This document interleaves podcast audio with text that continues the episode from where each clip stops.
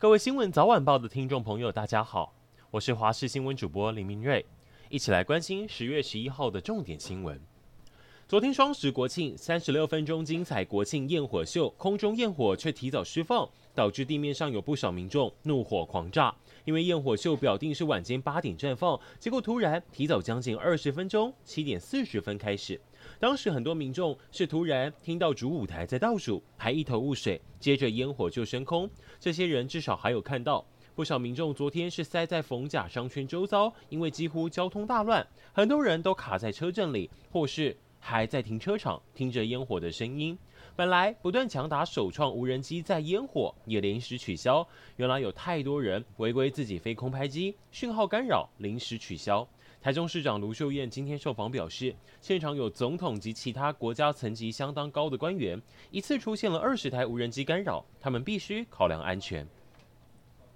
巴勒斯坦激进组织哈马斯的无情行为持续，很多人现在连家人是生是死都不晓得，甚至恐怖绑架情形持续发生。以色列有一个社区被攻击，连刚出生的婴儿都没有被放过。现在消息是传出至少四十位婴儿被斩首。CNN 主播 Cooper 连线时听到住户遭遇，忍不住情绪激动，一度说不出话来。而医院里头悲伤情绪也满布，有一位巴勒斯坦籍的爸爸哄女儿睡觉，泪水却一直掉。原来他的孩子再也不会醒来，去当小天使了。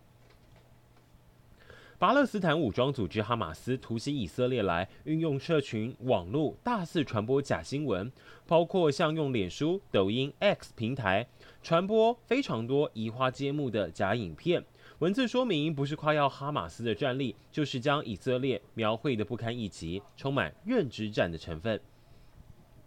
还记得三个月前板桥才发生冷气砸死女大学生的意外，如今台北市南港又有窗型冷气砸在人行道上。整辆机车被砸到，零件都喷飞，幸好当时没有人经过受伤。但其实最近安装冷气的话题甚至红到国外去，有民众直击老师傅装铁窗时，竟然一手抓铁窗，另一手抓着重量超过三十公斤的室外机，整个人站在铁架上，这铁架甚至还震动摇晃，而他身上没有绑任何的安全装置。这影片被上传之后，点阅高达一千六百万人次，引发国外网友的讨论。